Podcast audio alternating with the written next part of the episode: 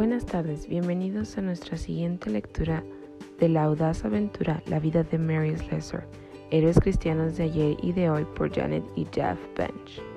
Multicultural Mission Network les da la bienvenida a nuestra lectura del capítulo número 6. Bienvenidos.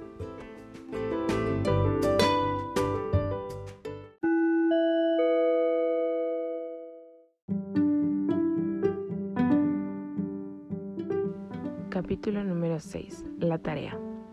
Mary se recogió el pelo debajo del sombrero mientras seguía a los Thompson para la senda ribeteada que conducía a través de flores a la casa de la misión.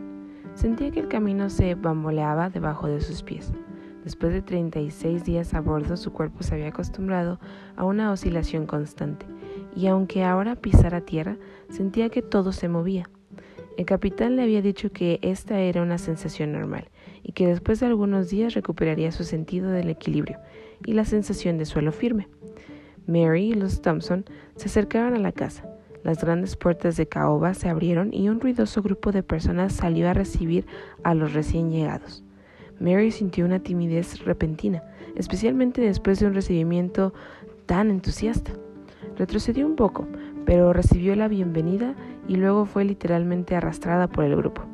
Allí había muchos nombres y rostros para recordar, pues ya conocía muchos de ellos por haber leído el registro misionero en Dundee. Reconoció particularmente el nombre del reverendo Alexander Ross, por entonces encargado de la misión, así como el de Alexander Morton. Una mujer de cierta edad se presentó a sí misma. Bienvenida a Calabar, Mary.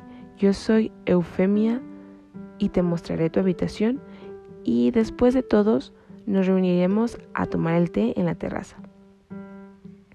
Mary sonrió tímidamente y siguió a la señora hasta dentro del edificio. La casa era amplia y estaba bien ventilada. La tarima del suelo estaba muy alta, pero de todas las paredes exteriores contaban con gran ventanal y linda vista al exterior. El interior estaba amueblado con grandes armarios de caoba. La bienvenida daba la impresión de estar bien organizada y Mary se sintió inmediatamente como en casa. Las dos mujeres subieron las escaleras y la señora se detuvo delante de una de las puertas de un pasillo. Esta será tu habitación, dijo. Te dejaré para que te organices un poco. Baja cuando estés lista. Estaré en la terraza. Gracias, sonrió Mary señalando una pequeña bolsa de viaje. No tardaré mucho en bajar.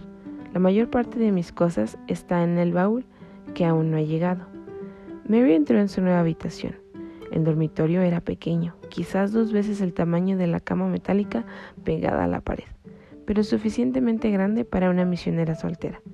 También contaba con una mesa y una silla. Las cuatro patas de la cama descansaban sobre cuatro pequeñas latas de líquido así como también las de la mesa. Mary se inclinó y olió. Era queroseno, es decir, petróleo. Luego recordó algo. Cuando uno de los misioneros estuvo en Escocia, comentó que el queroseno era una buena manera de mantener las hormigas fuera de la casa. Uno de los huéspedes había concebido una manera de preservar los muebles aislando a las hormigas con queroseno. Mary puso su bolsa de viaje sobre la cama y se acercó a la ventana. Abrió las contraventanas y apareció la vista panorámica de un paraíso tropical. Deseó que su madre y sus hermanas pudieran verlo. Su dormitorio daba al jardín de la misión. Grandes árboles franqueaban los límites del jardín. Mary reconoció algunos naranjos, limoneros y algunos árboles de plátano. No conocía los árboles. Uno era enorme, de hojas resplandecientes y un gran fruto verde y redondo como la calabaza o algo parecido. Otro ofrecía un fruto ovalado. Entre los árboles había una nutrida profusión de arbustos con árboles nunca vistas en Escocia. Un arbusto en particular exhibía hermosas flores en forma de estrella. Mary pensó que tal vez eran aquellas flores las que producían el aroma dulcísimo que ascendía hasta su habitación.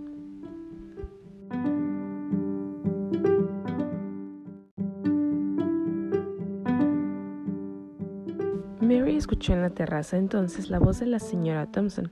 Aunque le hubiera gustado quedarse más tiempo disfrutando de la belleza del entorno, Los buenos modales le exigían bajar a la terraza y unirse al resto del grupo. El sol comenzaba a ponerse sobre la jungla cuando Mary bajó a las escaleras. Venga y siéntese, señorita Slessor, le dijo el señor Morton, cediéndole el asiento. Mary fue presentada a cada uno de los misioneros que vivían en la casa de la misión Town. Había cuatro matrimonios, cuatro solteras, cuatro solteros y la señora Sutherland, que era viuda.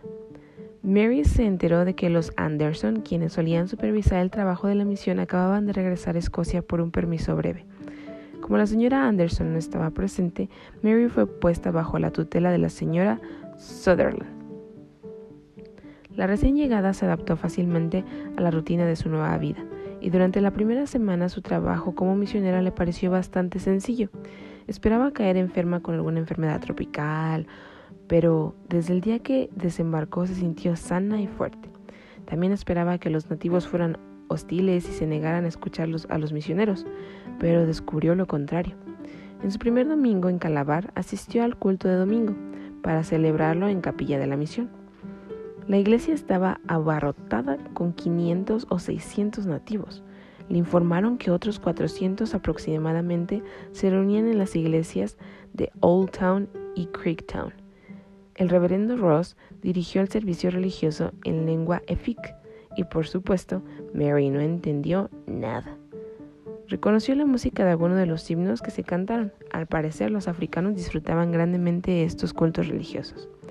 Mary quedó asombrada. También le impresionó la escuela. Debía enseñar a un grupo de niños de 7 a 10 años. Los niños prestaban atención e intentaban concentrarse en las tarjetas ilustradas con las que Mary les enseñaba. Eran amables y respetuosos, y a Mary le gustaron desde el principio. El segundo domingo por la tarde, la señora Sutherland le invitó para ir caminando a Town, con el propósito de visitar algunos barrios de mujeres o patios, como se les llamaba. Mary, por supuesto, aceptó la invitación de buena gana. Ella había visto a los niños en la escuela y a los adultos en la iglesia. Ahora podría verlos en sus propias casas.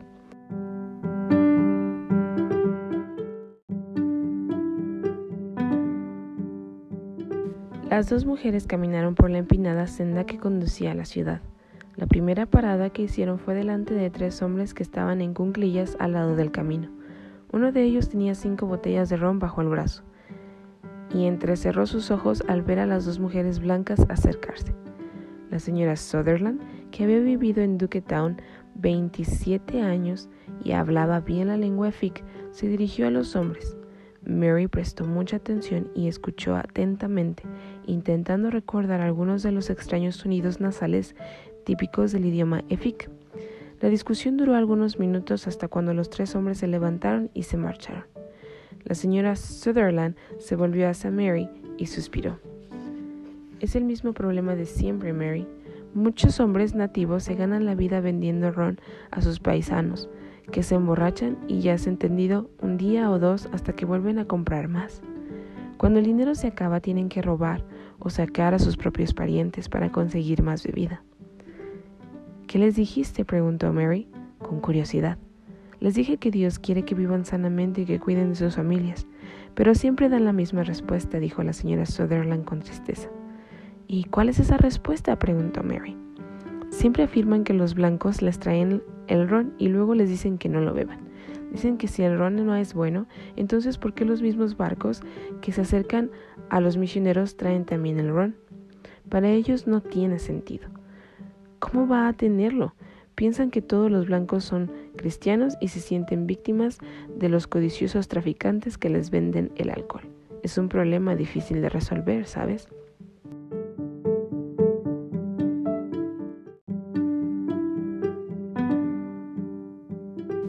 A medida que las mujeres avanzaban por el camino de Duquetown, fueron apareciendo chozas de barro. Algunas estaban agrupadas y valladas con sus pequeños terrenos adyacentes. En la primera casa que las mujeres visitaron oyeron lamentos.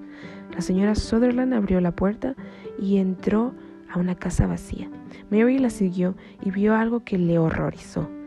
Cuatro personas yacían en el suelo. Estaban flacas y sucias. El corral olía mal y Mary descubrió el porqué. En un rincón había un enjambre de grandes moscas que zumbaban y revoloteaban en círculos alrededor de una pila de excrementos humanos. Tenían un retrete dentro del cercado. Una vez más la señora Sutherland habló en lengua efic, con voz suave y gentil. Cuando acabó, hizo un gesto a Mary para que entrara con ella en la choza de la caña. Esta agachó la cabeza y entró. Una desgastada cortina árabe oscilaba con las brisas. En el suelo se hallaba extendida una tela rectangular que cubría una especie de molde. Alrededor de la tela se desplegaba una variedad de frutas y verduras. La señora Sutherland señaló la tela. Esta familia está de luto, explicó. Han perdido a un niño pequeño la semana pasada. Esta es su tumba. Mary se estremeció.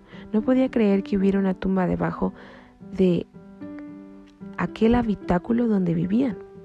Los Efik guardan luto ayunando con sus familias y proveyendo abundancia de alimentos en la casa, para que coma el espíritu del difunto, le informó la señora Sutherland.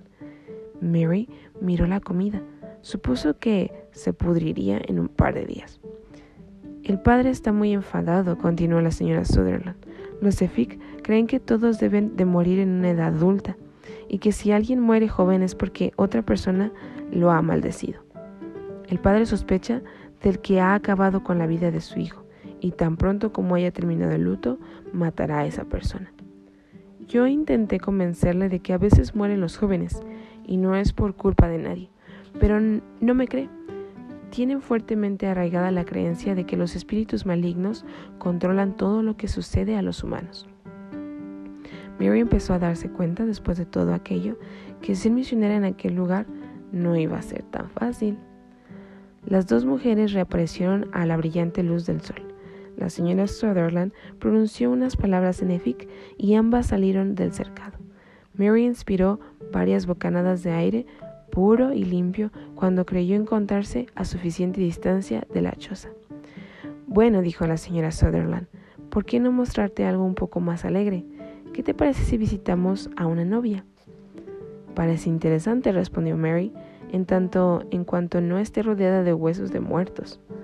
Las mujeres dejaron atrás varias chozas y llegaron finalmente a una rodeada por una pared alta. Esta es la choza de Engorde, dijo la señora Sutherland. La gente de Calabar tiene una costumbre bastante rara. Engordan a las novias antes de la boda. La señora Sutherland gritó algunas palabras a través de una valla de tablas y abrieron una puerta. Una mujer sonrió e indicó con la mano que entraran.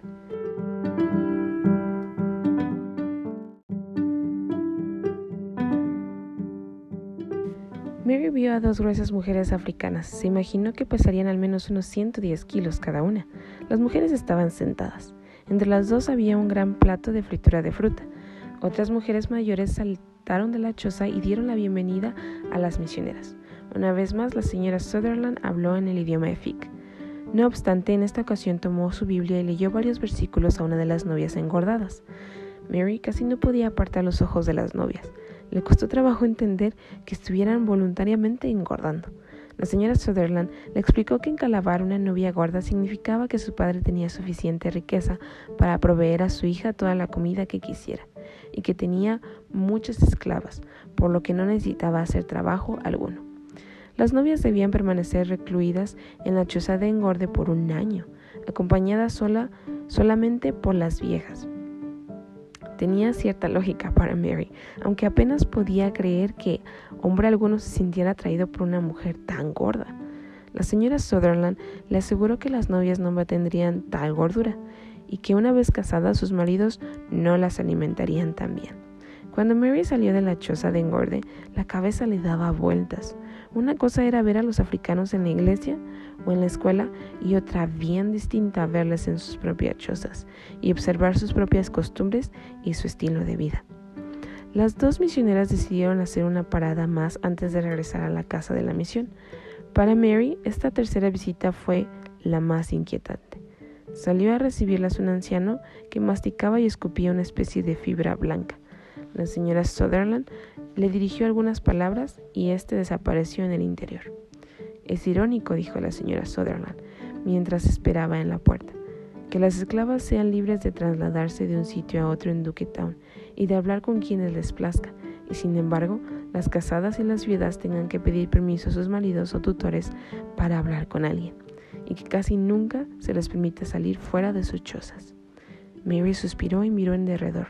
El cercado era un cuadrado de unos seis metros de lado. Al fondo había un pequeño santuario, con ñame crudo sobre una mesita, y un pollo muerto colgado de un gancho por las patas.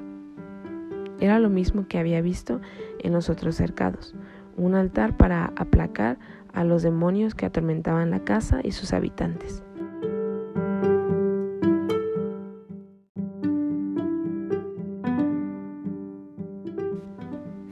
El hombre apareció. Mary supuso que era un guarda. Volvió e hizo un gesto para que las dos mujeres entraran en la choza. El interior de la choza estaba en la penumbra, por lo que Mary tuvo que esperar un momento para que sus pupilas se adaptaran a la oscuridad. Luego pudo contemplar la silueta de una pequeña y arrugada anciana en el fondo de la habitación. La mujer esbozó una desdentada sonrisa e hizo señas a las misioneras para que se acercaran. Mary se estremeció. La vieja le hizo recordar las brujas de los cuentos de hadas de su niñez. Estaba rodeado de cráneos humanos y toda suerte de bolsas pequeñas y de huesos. Mary supuso que todo aquello estaría relacionado con los demonios, pero ignoraba cómo. En esta ocasión Mary se alegró de no hablar el efic, porque así no tenía nada que decir a la extraña mujer. La señora Sutherland, sin embargo, habló con ella por un rato. La anciana escupió en el suelo y escuchó. Mary miró a su alrededor. En un rincón había un montón de alfombras, o al menos eso pensó, hasta que la pila empezó a moverse. Mary se acercó para ver qué era lo que había allí. De repente, una mujer joven se puso de pie, y luego otras dos. Todas estaban sumamente delgadas y parecían drogadas. Mary sonrió y saludó nerviosamente. Ninguna de ellas le respondió. Incluso cuando la señora Sutherland se las acercó, ellas no le dirigieron la palabra. Diez minutos después concluyó la visita y Mary se alegró de regresar al aire libre. En aquella choza se sentía una opresión mayor que en cualquier otra de las dos casas que había visitado. ¿A qué se debe todo eso? preguntó Mary cuando ascendían por la colina de vuelta a casa de la misión. Esas mujeres, Mary, son viudas de uno de los hombres más ricos de la población. La mayor con quien hablé es la primera viuda. Desde cuando murió su marido ha estado poniendo hechizos sobre las esposas más jóvenes, replicó la señora Sutherland y parece que las está matando de hambre, añadió Mary. No me sorprendería lo más mínimo, asintió la señora Sutherland. La primera esposa tiene toda la autoridad sobre las demás. Suelen hacer luto durante varios años y muchas de ellas fallecen. Me temo que poco podemos hacer por ellas. Hasta hace tres años eran asesinadas y enterradas en la tumba de su marido para acompañarle en el más allá. Las mujeres caminaron en silencio por un rato más. Mary intentaba asimilar todo lo que había presenciado aquella tarde. La familia de luto, las novias, la choza de engorde, la vieja viuda reteniendo cautivas a otras jóvenes. Pero, ¿no acude a la iglesia esta gente? preguntó por fin, tratando de encontrar una lógica que justificara todo aquello.